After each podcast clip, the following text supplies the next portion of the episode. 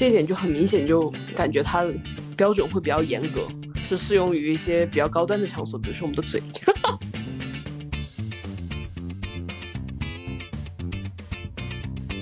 那时候就是有一些奇奇怪怪的爱好吧，就嗯，你这奇奇怪怪的爱好也可以说一期了，展开说说。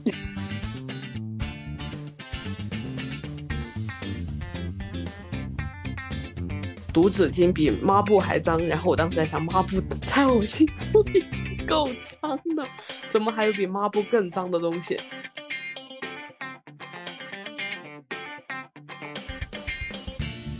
总不至于每个人都是秦始皇吧？一天总不至于天天呃，就是随时随地都在接触这个卫生纸。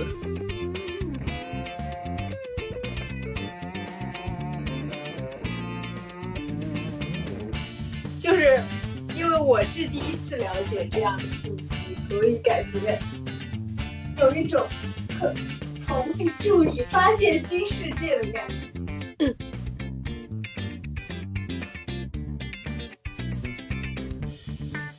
真真的，我以前从来没有注意过这个，这期是真的学到了。嗨，大家好，这里是九二九四，我是宇哥。我是四万，四万过得怎么样啊？感觉好像这个气温回升一阵子之后，突然又开始大降温。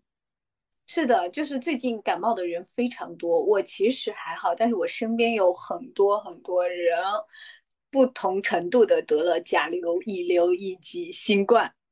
啊，还有新冠吗？我感觉我身边好像这个新冠好像已经没听谁说了。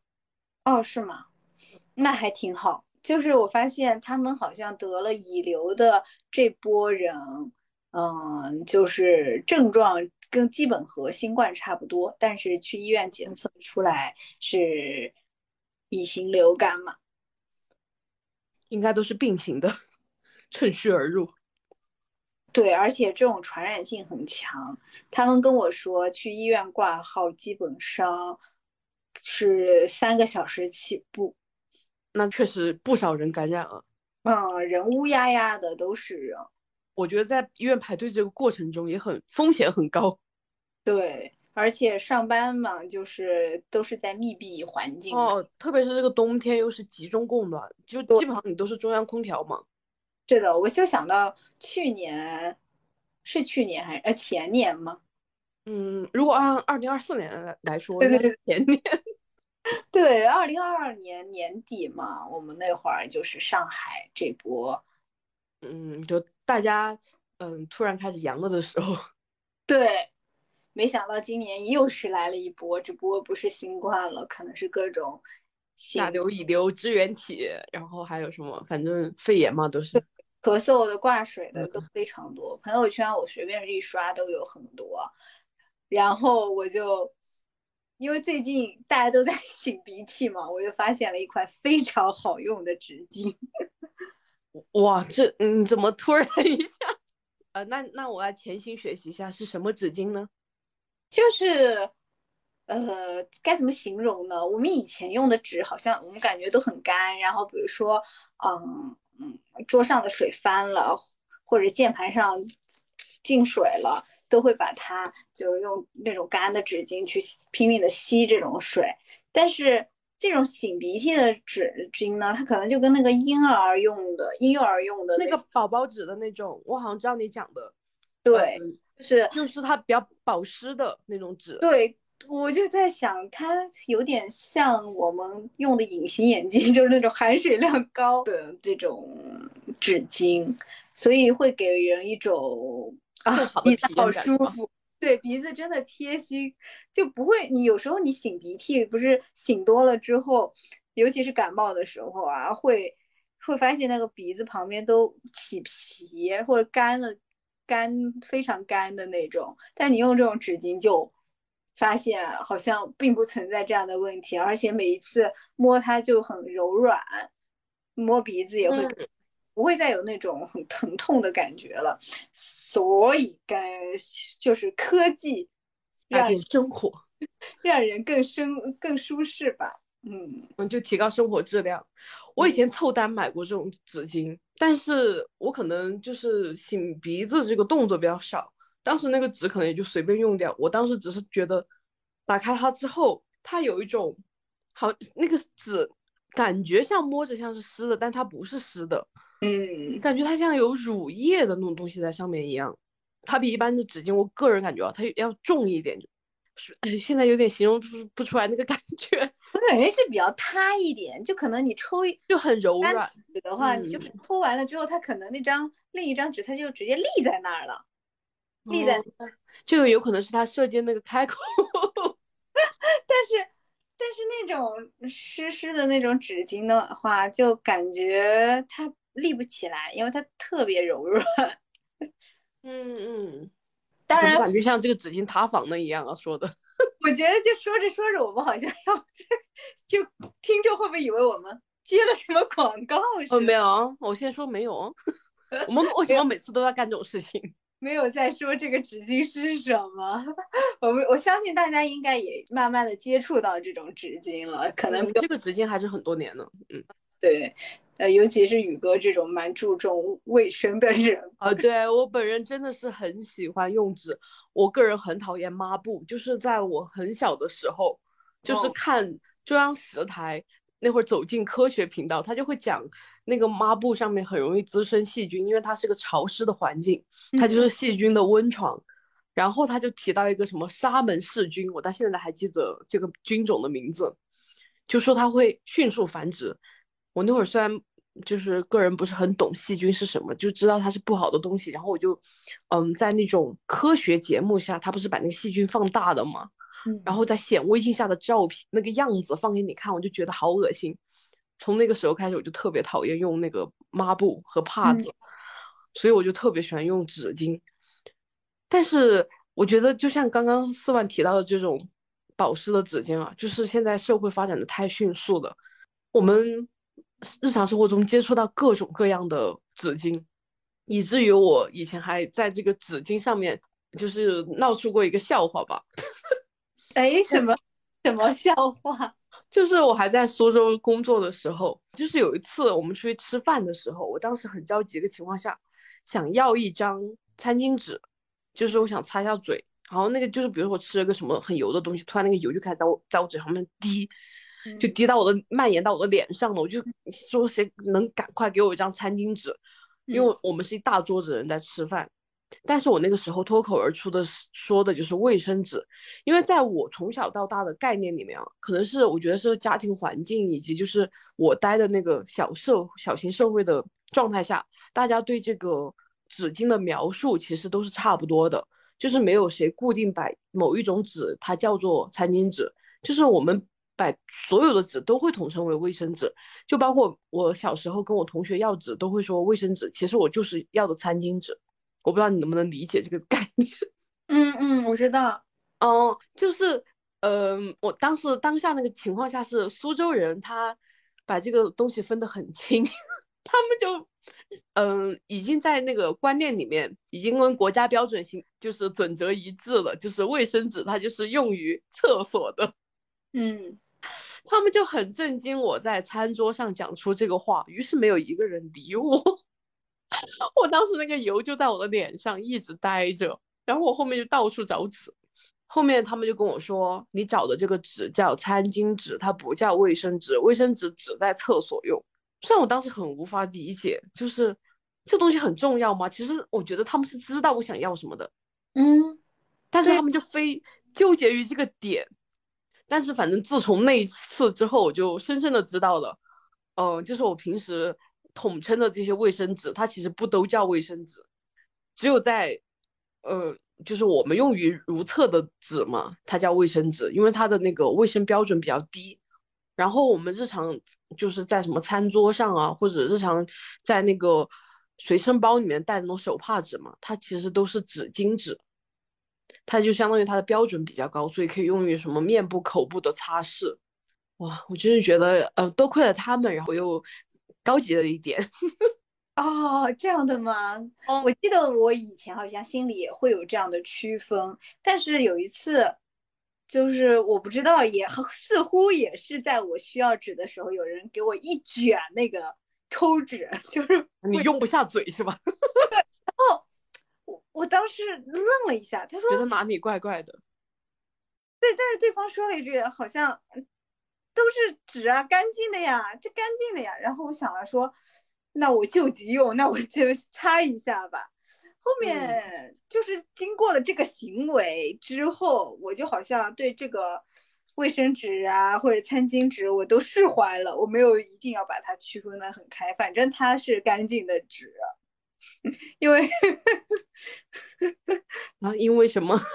呃，因为它是新拆的包装 哦，但是其实并不是这样哎，嗯，所以我就在想，你刚说原来有国家标准，它其实是不一样的。哇，我我是我本来还还存在这种误解嘛，原来呃，不如来说说吧。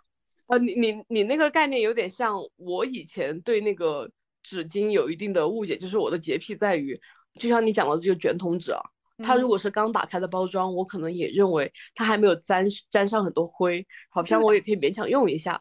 它不是因为它放在了呃一些场场所，比如说厕所里面。所以它放了一段时间，我就不能用于其他部位。但并不是，它之所以要放在厕所，是因为它是卫生纸的范畴啊。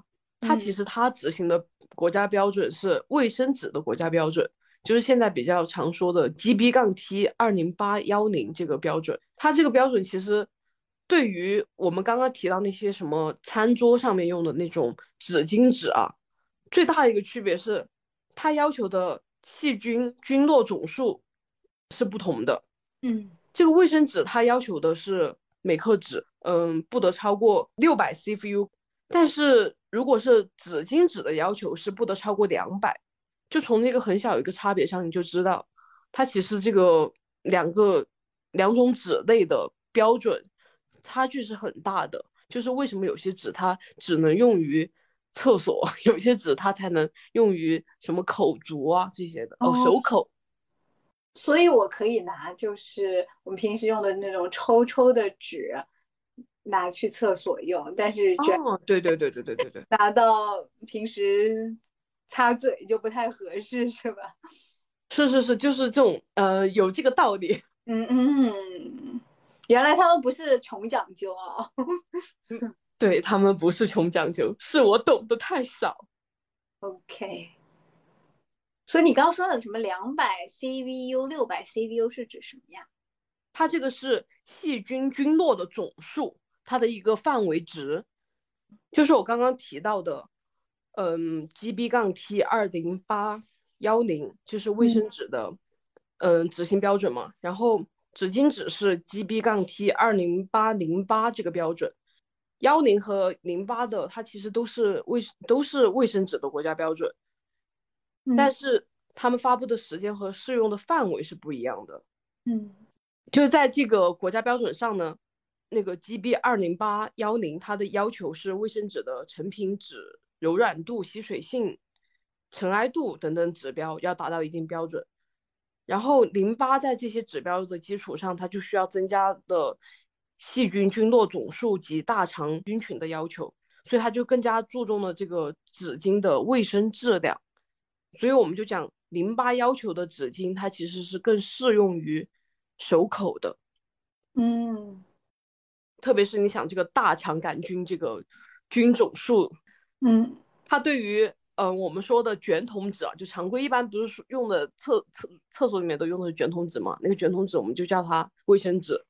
它其实是没有在标准上要求它的大肠杆菌总数的，而我们使用的纸巾纸是直接禁止了这个大肠杆菌是不得检出的，嗯，并且淋巴标准上面是有要求，不能有可迁移性荧光增白剂，然后也不应不应使用回收纤维作为原料生产，也不得添加任何对人体有害的化学物质。和有毒有害物质，这一点就很明显，就感觉它标准会比较严格，是适用于一些比较高端的场所，比如说我们的嘴。哦，就觉得纸也嗯蛮高端的，就是国家为了我们的安全还是付出了不少啊。所以淋巴是认准那个淋巴。哎，我想突然想看一下我们的那个纸巾后面是不是有那种符合标准淋巴？是吧？就是因为这个，我嗯，今天下午因为我新买了一批纸嘛，嗯，现在大家买纸不都在网上买吗？然后你在嗯网上买，其实主要就是只对比价格，你根本没有想过，就是一直下搭到什么他那个介绍商品的那个详细对点评里面去看，他到底执行了一些什么标准。当然，这个标准也是我现在了解了之后才知道有的，但是以前你连什么克数可能都没注意看，就可能看了一下它的张数啊，然后嗯算一下它这个单价，大然后对，然后看对比一下，综合选择一个性价比最高的买。然后今天我在网上凑单买的纸，我就看了一下它的背面，我就发现了一个，嗯，洁柔嘛，我买的是洁柔的纸。我一拿到纸就看它背后这个国家标准嘛。现在我知道了，我这个餐巾纸我应该是去看它那个执行的国标的，是不是二零零呃二零八零八对吧？我一嗯看它竟然不是，我就有点震惊，因为我觉得这是个大品牌。对啊结果我去搜，它竟然执行的是一个什么 QZSJR 零五的呃标准，我当时就震惊了。我想我不会买到什么那种，嗯，就假纸吧，就是假品牌冒冒牌货。我仔细看了一下那个品牌名称，确实没有什么多打一横少打一点的情况。我就去网上搜了一下，我发现这是他们洁柔品牌自己的一套标准，它这个标准叫全压花纸巾纸。然后我也对比了一下它这个这一套执行标准里面的内容，它其实嗯。是包含了二零八零八里面的内容，只是它是对自己就是自己品牌，然后有一个行业标准，哦，感觉大家。也在内卷啊，是吧？所以它是符合这个二零八零八的。嗯，对对对，我刚随手拿出了我旁边的一包清风的原木纯品纸，立马看了一下背面，就是它的底部上面就写了产品执行标准号 GP 呃 GB 杠 T 二零八零八，后面还加了三个字优等品。哦，对对对，这个很重要，就是嗯，国家也有个执行标准嘛，它是摆有呃，这个叫什么二零八零八，它叫纸巾纸标准嘛，它是将纸巾纸定义为纸面巾，然后纸餐巾和纸手帕，我们平时都会用到这几种嘛。嗯然后呢，它的等级就会分为优等品和合格品。优等品是更优质的，合格品只是说它能满足这个执行标准，是都可以购买的。但是，嗯，大家都会认为，就是比如说你用于擦嘴什么的，尽量嗯就用优等品嘛，就更高层就。咱怎么说呢？就可能心理作用也会觉得好像更优更优的东西对于入口会好一些。哇，真真的，我以前从来没有注意过这个，这期是真的学到了。嗯，而且就是这个二零八零八嘛，按照国家标准要求，纸巾纸是只能使用原生纸浆制造，然后不允许使用废纸等再生纤维原料制造。嗯这个东西就很像以前央视很喜欢报道的那个毒纸巾，我不知道你有没有听说过？我好像听过。哇，我我我之前看到那个新闻，我觉得好可怕。那应该是是三幺五还是好，可能还不止，是三幺五的时候曝光过一次，然后后面还有别的频道也曝光过。当时那些什么新闻标题都是什么，呃，毒纸巾比抹布还脏。然后我当时在想，抹布 在我心中已经够脏了，怎么还有比抹布更脏的东西？后面就看他们说，这些毒纸巾厂家，他不是为了拉低它的生产成本嘛，他就在那种很脏的工厂车间里面生产，然后它这个生产场地里面就有各种什么灰尘啊、纸屑啊，特别是它为什么是毒纸巾，就是它使用的原材料，它都是一些什么回收的废纸，这个东西真的很脏。然后你想，首先它回收的这个原料啊，回收的废纸就很脏，之后它为了让它能达到一定标准出厂吧，它就会使用很多消毒的产产品以及什么增白的产品，就导致这个纸巾出厂前它就已很不合格。它不光是原材料的不合格，它加工过程中也会导致它有超标的细菌和大量的化学物质。用这样的纸巾长就不要说长期用，你短暂用一下，我觉得它拿来擦嘴可能对人体都会造成一些伤害。是的呢。所以讲到这个原材料啊，我们就就像你刚刚拿到那包纸，你可以再倒回去看看它的材质用的是什么。嗯，材质用的是百分百原生木浆。哦，这就是最优的。就是现在市面上的纸巾纸，一般它的那个材质啊，它会用木浆。或者还有竹浆，因为种树这个树的生长周期会比较长，但是竹子的生长周期比较短，所以为了从这种环保的角度出发，还有就是地球的可生态，就是可持续发展嘛。现在国家更倡导大家就是去种纸厂去种竹子，用竹浆来生产纸，就包括我们家这边也专门有嗯纸浆厂，它其实用的那个就生产纸的原料，它用的就是竹浆。但是实际上就是，嗯，木浆是优于竹浆的。对于它这个成品的吸水性、柔软性以及韧性上面来说，就是刚刚思完提到的百分之百的原生木浆是最优的原材料。所以，呃，我不是为清风打广告，这是只是正好看到了它，正好它它这个性价比极高的。那所以它这个下面还有一个标准哎，我看到他说是卫生标准，对，是不是 GB 幺五九七九？对，这个是指我懂好多。这个是一次性使用卫生用品卫生标准，这个也是你买纸巾的时候必须要看的。就比如说你买纸巾纸，就你现在用的这样的抽纸啊，嗯，它其实至少是要有两个标准。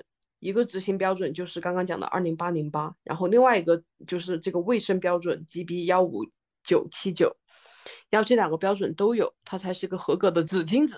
我们还是要严谨一点。嗯，等一下，我还我去拿一包抽纸拿出来。嗯，呃，建议如果现在有听听众在听的话，可以 也跟我一样拿包纸出来看一下，就是。因为我是第一次了解这样的信息，所以感觉有一种很从未注意、发现新世界的感觉。这个幺五九七九啊，它主要是对执行执行呃这个纸巾执行卫生标准，它要对纸巾的细菌菌落总数和大肠菌群等微生物指标做出一些严格的要求。它标准里面就是会要求细菌菌落总数要小于等于两百。以及真菌菌落总数要小于等于一百，不得检测出大肠杆菌和致病性化脓菌。嗯，我感觉他在保卫你。我拿出了一包卷筒的卫生纸，呃，上面写了就是执行标准是二零八幺零优等品，检验合格。我看来你买的东西都是有一点高级的呢。呃，这只是。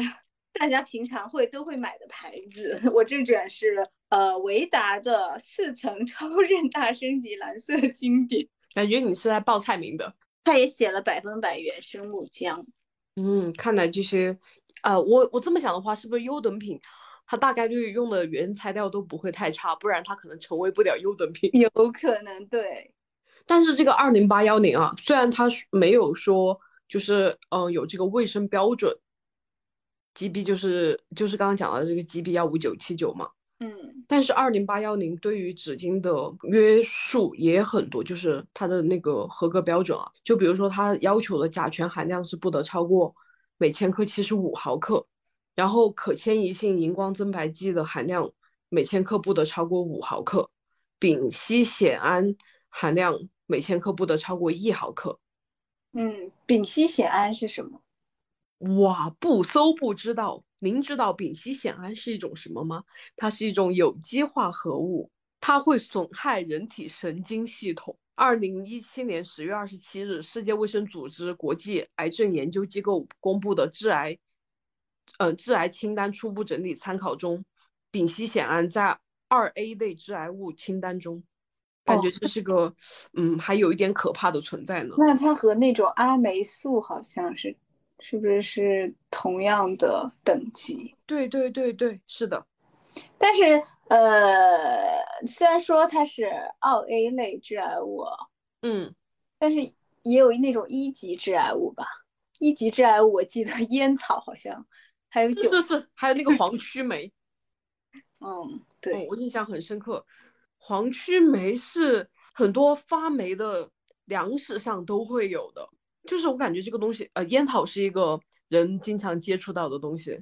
还有就是，我其实想到黄曲霉，是因为很多时候我们很多东西没有吃完啊什么的，它就会生霉嘛。嗯嗯，有些人就会舍不得扔，他可能就把这个东西吃下去了。嗯，怎么说呢？我就是一个独居的人，经常会遇到这样的情况，就是你可能做的饭吃不完，然后想嗯留着隔天吃，然后隔天可能又没有空，他可能又又放了一天，有可能。我认为可能千千万个万万个人中，总有一个人会这样放了好几天才吃，真的危险。对，是的，但他应该是不是比那个丙烯酰胺更危险，是吗？对对对，它危险的多。就是嗯，虽然我没有很了解这个二 A 类致癌物质啊，嗯，它应该是属于如果你长期接接触啊什么的，它对人体是有危害的。嗯。不过你看，我们这个标准都已经把这些纸巾规定的蛮死了。它首先它这个含量就不得超标。嗯。然后你每天总不至于每个人都是秦始皇吧？一天总不至于天天呃，就是随时随地都在接触这个卫生纸。嗯。因为我们接触到这个丙烯酰胺的，嗯，总含量是不多的。对。呃，首先还是我们要去买这个合格的纸啊。就是我觉得每个人还是，既然知道有这些执行标准，还是要对自己的健康负责的。毕竟现在这个毒纸巾是真的多，大家都，因为它肯定是有利润在的。你特别像现在，嗯，前几年哦，也都不止前几年的，火了很多年的 PDD，对吧？PCC，它 的它上面不是经常会卖一些很。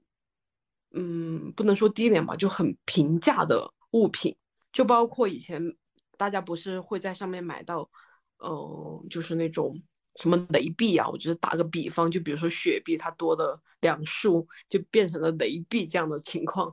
它纸巾它上面也会有很多冒牌的产品，就你认为价格便宜，然后在上面买了一个是你常用的品牌的纸，但实际上你仔细一看，品牌名也不一样。然后那些三无产品，它可能根本就没有执行国家的这些标准，它可能只是嗯走了一些什么特殊渠道，它从厂子里面出来，然后流通到市场上面。但是这些东西虽然便宜，但是用起来可能真的对你没有什么好处。对，一定要擦亮眼睛。是的，而且现在我觉得纸巾真的不光是你刚刚讲的那些含保湿成分较高的纸巾，还有就是你刚刚说到你。呃，桌上那包纸不是写的有什么四层吗？就现在纸都很卷。最原来我们用纸巾不是就只有什么两层，后面很高级，开始有三层，然后有四层，然后开始有什么压花，就是我就感觉他们越来越卷，然后自己卷自己，但是他们都是为了提高人类的使用的舒适度。嗯，就像是最原来呃两层的时候，可能卫生纸的话，大家可能得叠个两三次才敢擦。嗯，局部吧，不然可能会通。但是现在你看它四层的话，它就，啊，就比以前可能叠两层它就有八层的，对吧？你叠一折就有八层，啊，还是有质的飞，呃，就是应该算质的飞跃吧。是的，而且它层数变多之后，吸水性能也变强了，然后韧性也变强了。对于卫生纸，我以前就给你推荐过那种可以溶于水的，你还记得吗？是，哇，我觉得那个真的是改善人类生活。我就想知道它用起来不需要叠吗？不会通吗？啊，它需要叠。它，呃，这个点我也想说一下，就是，呃，其实卫生纸啊，就是以以前的标准，它都是可以，嗯，叫什么来着？扔进马桶的。嗯，我不知道你们家会不会，我们家从小它都是扔马桶的。我后面研究了一下。卫生纸它的那个标准，它确实是嗯，就是柔韧性是没有纸巾纸这么强的。它在水，嗯，怎么说呢？就是它冲进马桶之后，它是很容易被冲冲散掉的。它不是因为我买了某种特殊的款，它才溶于水。我买的那种款，它可能只是它因为有增加了压花，让它的柔软度增加的，然后让我的使用好感增加了。但是我发现，就是我用的这种四层的纸啊，因为现在用的是维达这个品牌，它这个纸呢，就是我如果放到马桶里，然后我冲它的话，不一定完全能冲下去。啊，到这种地步了吗？嗯，我不知道是因为它的马桶的那个构造的原因，还是因为水压的原因，就是。还是说是是这个纸的原因？你是所说的那个，我记得是什么品牌来着？嗯，我用的是大王的。嗯，对，就是那种纸的话，你说可以溶于水，它是怎样的个溶于水呢？它其实也是在，就是呃，你马桶压水之后嘛，就是你抽水之后，它那个水不就是迅速的进入？我甚至不知道这个名词叫什么，进入马桶中，就是它从水箱。放水下来的时候，它水流不是很快吗？这个时候它首先那个力会作用于那个纸巾上面，然后它纸巾就已经首先在水里面先泡发了一些，然后它在受到这些水击之后，它会有一点烂掉，但是它没有完全烂。这个时候它已经被水顺到下水道了，对吧？然后它在这个过程中就会搅散开。哦，这个你过程你应该看不到了吧？啊，就是为什么有这个过程，是因为我买这个纸的时候是在直播间买的，然后 直播间的在模拟这个冲水的过程，然后这个纸巾是怎么溶掉的。虽然我觉得它模拟的可能力道会更大一点，因为它直接摇到那个纸都看不见了。我觉得整个冲水过程应该没有这么大的力，但是这个纸是会溶，就是会溶的比较小，它不会像你冲下去那么大一坨进入到化粪池。这个地步，所以它在管道中是有一种流体的状态，它是能走掉的。为什么那些公共场所一般卫生间它是不允许你把纸巾扔进去？我觉得是因为使用的频率太高的公共场所。我个这些是我个人的观点啊。我去，然后哦，对我们那个马桶是它是没有那个就是给你放卫生纸的那种马的那个那个那个叫垃圾，嗯嗯，垃圾斗。它只有那种清洁袋，就是让你去 扔卫生巾的这种东西。嗯，但是所以说它，但是它用的那个纸就很薄。哦，我好像也知道您你说的那个推荐的那个品牌，为什么它能够溶于水，而我这种好像很难溶于水，是因为你那推荐的那个品牌它比较薄。我也是四层哎。嗯，哦，你也是四层。你啊。我是把我在日本用的那种卫生纸的进行了对比嘛。嗯嗯嗯，就是也也像我刚刚提到的，就是我查到的说，卫生纸它采用的国家的标准啊，它生产出来的纸实际上是都可以进马桶的。哦，只是我买的这种，它可能会更容易被冲的更，就会更稀碎一些。对，它不会容易造成马桶堵塞。对对对对对。原来是这样，而且还有个点就是你说的你的四层的纸，你觉得它很厚，然后不容被不容易被冲散散，是不是有这种情况？就是你的四层的纸是很平面化的。什么叫很平面？就就呃嗯，就是压花，你知道吗？就纸巾的压花。嗯，就是有些没有压花的纸，它的硬度是要强于硬度是要强于这种压花的纸的。所以我就指，它感受起来它是要更柔软的，它也更易于吸水，然后它就会更容易膨胀，也更容易被冲散。嗯嗯，我其实嗯厚实一点的纸，但是又要很柔软，就是相比于你好矛盾哦。相比于维达这个品牌，我更喜欢用那个心相印的哦，我也是云云感。哎，我记得是的，就是呃绿色包装的。对，它是它就是压花的纸。对，有压花。嗯，我觉得你这么难伺候，就应该直接买智能马桶。但是我不太敢用。哦，我的点在于，就是我这个人就是不是很相信机器，我什么时候都觉得，嗯，还是靠自己的双手。虽然体验过，我觉得体验感是好的，并且它又可以调节水温啊，什么这些乱七八糟的，嗯，然后它也能节约不少纸，嗯，只是你可能觉得它不是有吹干这种功能吗？嗯嗯，但有些人觉得吹干很难的等，他可能最后会用纸擦干一下。这种在前几年，然后如果你家里面没有囤纸，然后你有短暂买不到纸的情况下，如果有智能马桶，其实是很方便的存在。我觉得智能马桶有一个很重要的点，就是治疗制作。哦，对对对，我刚才想说，就是我推荐的那个，嗯，就溶于水的纸嘛，那个卫生纸，它的柔软性就是对一些有痔疮的朋友，它是比较友好的。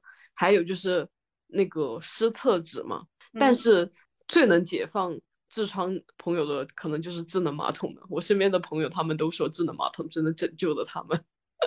是吧？虽然不能比作呃那个叫什么保湿纸巾吧，毕竟用的部位不一样。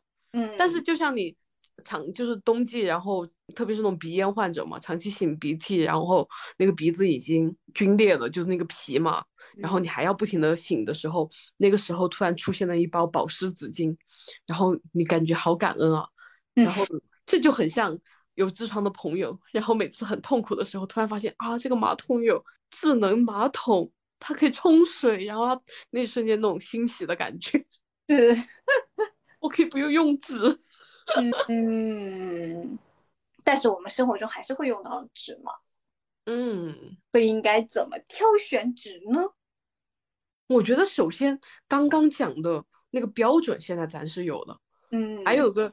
以后我会，我以后我买纸巾一定会去看一下，会严严格的执行哈，就对自己负责任的态度。还有个就是我个人的经验啊，毕竟为什么我们刚刚也提到，为什么会有人会买到毒纸巾？他其实会有贪便宜这个心态在嘛？他可能不完全是因为这个点买到毒纸巾，当然有些人可能是完全不知道这个国标的存在，他没有对比过，就直接买一些纸来用。然后就是嗯，有很多那种小吃店，他会用那种就是完全没有任何品牌，就是一张透，你感觉是个透明的包装里面对透明的包装那种纸，嗯嗯，我倒是个人一般会带那个手帕纸出门，就是纸巾嘛，一小包小包的带着，然后偶尔擦嘴我会自己用，包括我去那种公共卫生间，我们之前。之前我们讲 HPV 那期，我们也说到过，就是我去公共场所上卫生间的时候，也会用自己带的纸，就会比较安全。然后我觉得你刚刚讲餐馆那种纸，偶尔用一两次，它应该不会说致命，就是会让我们嗯生病到不行的状态。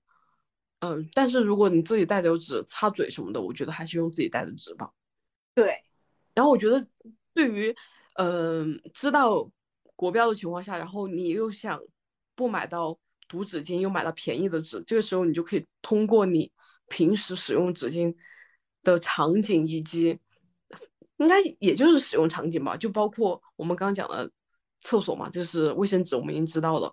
然后用餐巾纸巾纸的地方也很多，比如说我们的餐厅，它基本上就是擦嘴，嗯，然后嗯，有些。我我个人是很喜欢洗手的人，然后我洗完手，我刚刚不讲我很讨厌抹布，我也很多时候会用那个纸巾擦干手。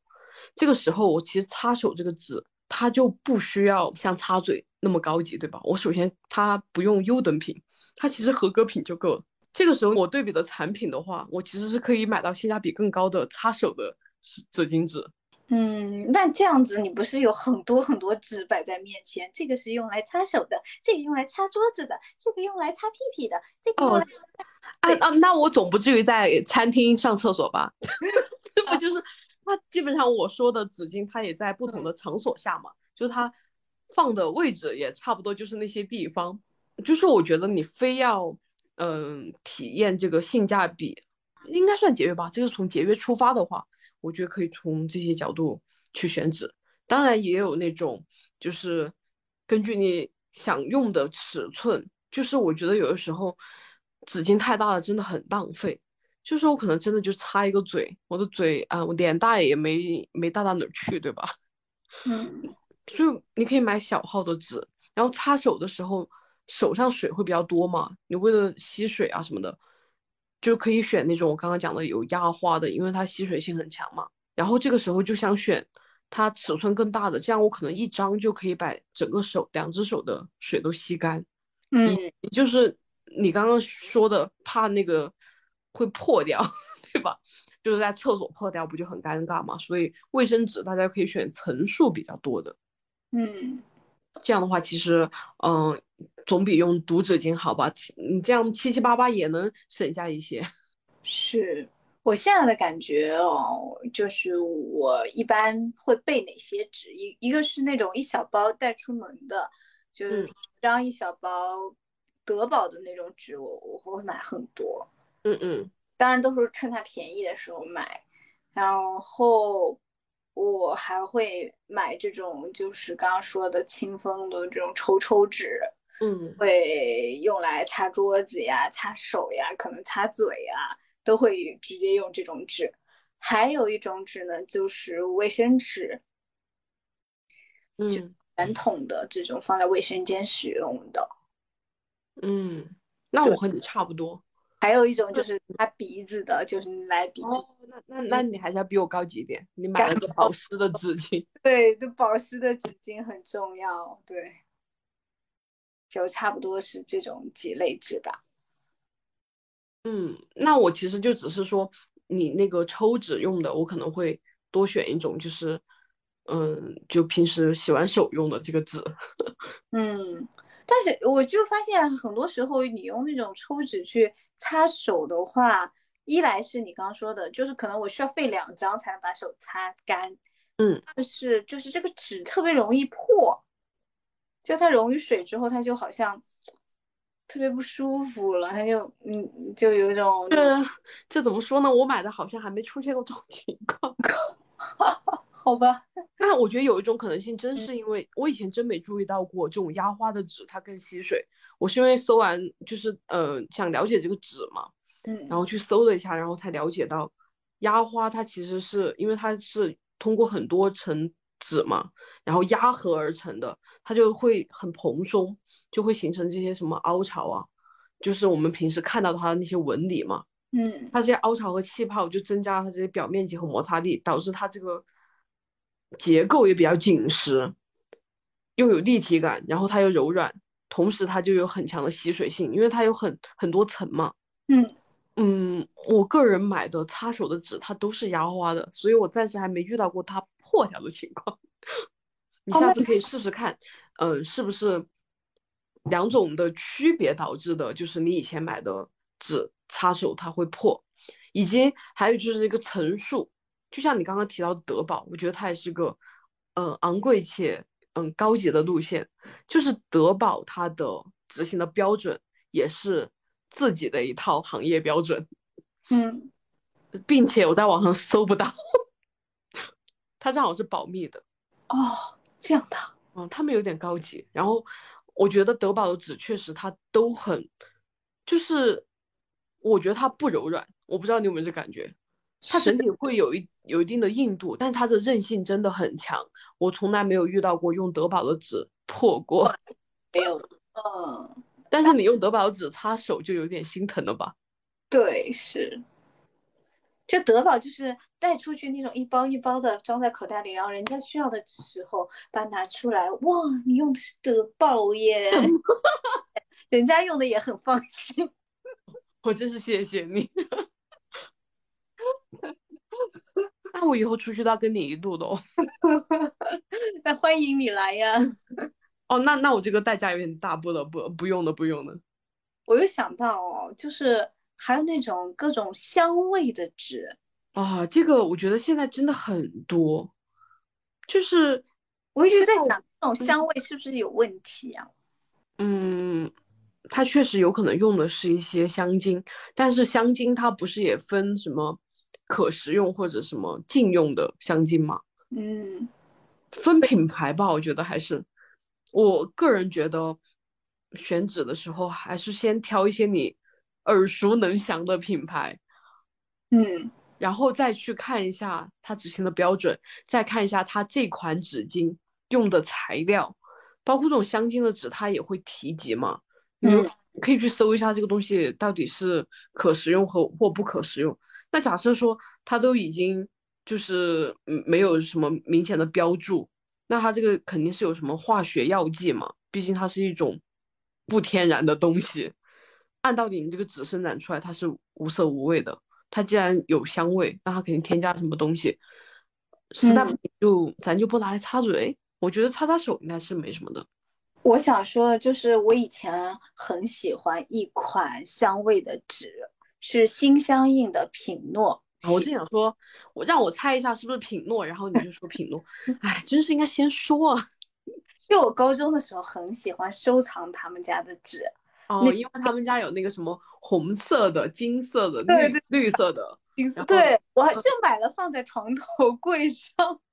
哇，看来你从小对香氛很敏感的人。哦，是的，那时候很喜欢这种纸，然后我觉得这种纸很高级，因为它的味道很好闻，它不像有些纸可能会做那种什么茉莉花 味道啊，或者什么其他的味道，就我感觉它这种就偏有点偏香水的或者香氛的这种感觉了。嗯，对。那你看我，我高中就很喜欢心相印的茶语，就喜欢茶里茶气的味道。哦，那个味道也可也还可以哦，它闻起来就是总感觉品诺闻出来就不是那种廉价它不廉价，但是我现在我现在也在用品诺的纸，但是嗯，我觉得它有点挥散不去，所以我现在也有点担心它这个香精的成分。就虽然我很喜欢它的味道，但是如果你让我用的话，我是我是不会用的，我一般还是用。它就真的只存在于床头吗？对，可能现在还有就是床前明月光。那时候就是有一些奇奇怪怪的爱好吧，就嗯，你这奇奇怪怪的爱好也可以说一期了，展开说说。对，但是我我心里还是有一些担忧的，就是对于有香型的纸。嗯，其实我我个人也是感觉，按道理啊，就是它非天然的。能不选的时候还是不选这个吧。嗯，是的，是不是感觉突然一下从呃一些生活中很细微的东西，发现它居然有这么多条条框框在约束着它，好神奇。是的，就平时好像就是用用就好，没有想过它那个背面那些呃密密麻麻的字，居然代表这么多含义。嗯。我觉得纸巾毕竟是日日用品嘛，就是你每天日常生活中接触它无数无数次的东西，啊，上上下下的 接触，所以我觉得呃，认真了解一下还是有必要的。是，就像今天四万就学到了很多。对我今天真的是长知识，我现在桌子旁边摆满了一堆纸，我全部看了一遍，哦，都可以用，太好了。因为说实话，就是。我以前买纸绝对不会看这些东西，而且我会觉得很枯燥无聊这种东西。但是我没有想到，哦，它背后原来有这么多标准在里面。我觉得你还是比我高端一点的人呢。就是我从来没想过枯燥无聊，因为我没有想过去看，我都只看那个数字，就是价格。我真的好肤浅啊！我就是那种只看性价比的人。现在知道，不光要哦，这个性价比还。呃，源于一些最基础的，比如说它的材料和嗯执行标准，嗯嗯，所以说我觉得我们这个系列还是不错的，嗯，以后我们也多发掘一些这种日日用品，就是我们日常接触到的东西，挖掘一些我们应该了解、更了解它的点。对，我记得我我有段时间特别喜欢看那个直播间，也不是说有段时间吧，我一直都很喜欢看，我喜欢就是看他。说一些商品，比如说说面膜嘛，它的面膜最后它是有一些那个什么成分，然后这个成分排行是什么样子的？哦，就是它会有一些说法在里面。一嗯嗯嗯，对。然后比如说你这个护肤品它是什么样子的？我我觉得，哦，原来我一直都不了解这些，也买东西也也比较人云亦云，随大流，就是呀，有些人说雅诗兰黛好，有些人说哎海蓝之谜好，说 SK two 好，然后就是这种听什么是什么。对，就是说它有这些些功效，我就冲着它这个功效买了，但是我从来没有去认真去了解它的这个成分到底是什么样子的。哎，你说到这个，我觉得我们可以以后可以聊聊这个，就成分党是如何看成分的。就比如说你讲到这种对护肤品啊，它的功效具体是哪个成分导致了它这个功效，然后显著的成效。嗯，其实有很多那种美妆博主啊，或者是。呃，带货的达人，他们其实都会开始看这些东西。就比如说，我关注一个博主，他叫潮然嘛，他每次在推荐面膜、推荐护肤品的时候，他会都会什么，都会上这个，就像上课一样，就哪些成分是真的是对大家有用的，哪些是针对美白的，哪些是针对就是抗衰老的，就是这些成分，虽然说。最终它可能对我们的皮肤或者对我们其他东西功效甚微，但是成分它是对症下药的。你至少在买东西的时候会看。我记得以前我看过那个林依晨，他参加一期什么综艺节目，他就在里面说，他在于，嗯，就在看，就出去，比如说去超市买东西的时候，他都会看背后的一些成分，比如说食品啊。或者日用品啊，什么什么什么，他都会看。我就觉得哦，现在我突然意识到了这个点啊，就是它其实是帮助我们更理解这个我们每到真正在用的东西是什么什么样的东西。对，为什么我们会对我们用的东西是放心的？我为什么我们会对我们用的东西可以长期去选择它？就是我们应该从广告思维，然后转变到这种我们对这个成分的认可。对，就是所以说很多包括博主都会说什么要选择你合适合你的，因为它哪些东哪些东西的东西，它哪些成分哪些效用，它其实是不一样的嘛。嗯，这样就是受益匪浅。对对，我今天真是受益匪浅了。虽然下次要多学学，然后出去跟别人说的时候就有一种。对方要心里面在想，又被他装到的，是的，会让自己学识渊博。对，就是好像也更有安全感一点吧。嗯，我觉得确实有安全感，就是现在我选纸都有底气了，有一种掌控生活，我的生活我做主的，我掌控自己。那大家赶快去看一下自己现在用的纸吧。嗯，下一次我们再。放送这种好玩的内容，然后如果大家喜欢这样的内容，或者想出一些什么样的日用品，想了解一些什么日用品，然后给我们留言，对我们就可以一起去 探索一下，探索一下。毕竟咱也是小白。嗯，是的。那我们这期就到这里吧。好的，拜拜。拜拜。